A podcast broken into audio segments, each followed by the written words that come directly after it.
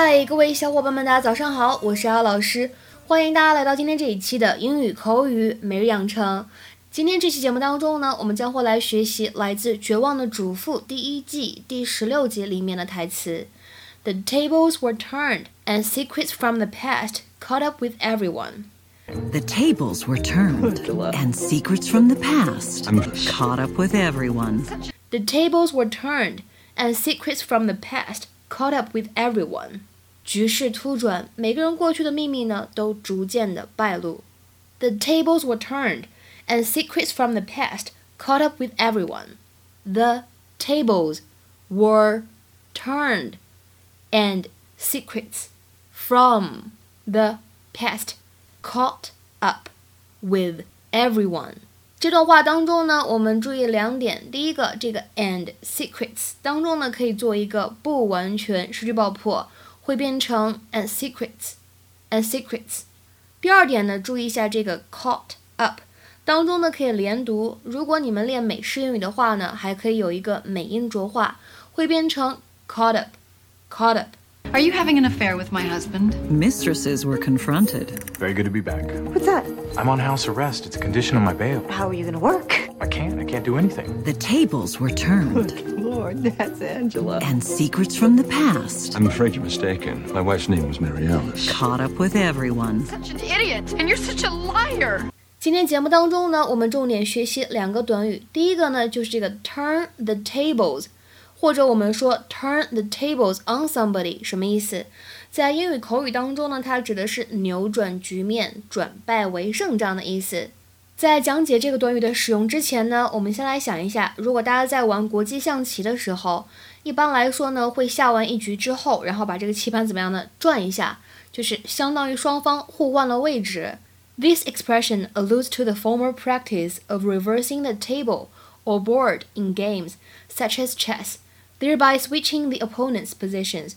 所以呢，这个短语我们说可以用来表示之前呢本来处于劣势的一方反败为胜，局势的一种逆转。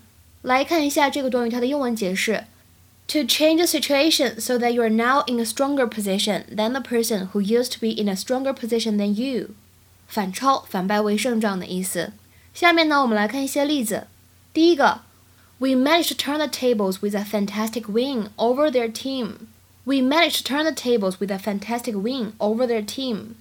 我们成功的反超了他们的队伍，非常漂亮的赢了一仗。再比如说，看第二个例子，Stefan won their previous three matches, but today Mary turned the tables and prevailed. Stefan 赢了前三场比赛，但是今天 Mary 反败为胜了。Stefan won their previous three matches, but today Mary turned the tables and prevailed. 今天节目当中呢，我们要来学习的第二个动词短语呢，叫做 catch up with somebody。在今天视频对话当中的使用，其实并不是我们日常生活当中用到的追上什么什么人、赶上什么人，或者说追上谁谁谁的进度，而指的是一个事情呢产生不好的后果，尤其指的是在隔了一段时间之后，to cause unpleasant consequences。especially after a certain period of time。比如说，下面看一下这样的两个例子。第一个，You might like to party all night long now, but all that drinking is going to catch up with you someday. You might like to party all night long now, but all that drinking is going to catch up with you someday. 你可能现在喜欢整夜狂欢，但是喝那么多酒，总有一天你的身体会出问题的。看到这句话的翻译呢，让我想到了出来混总是要还的。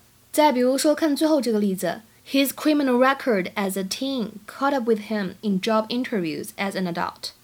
他青少年时期的犯罪记录给他在成年之后的工作面试带来了非常大的麻烦。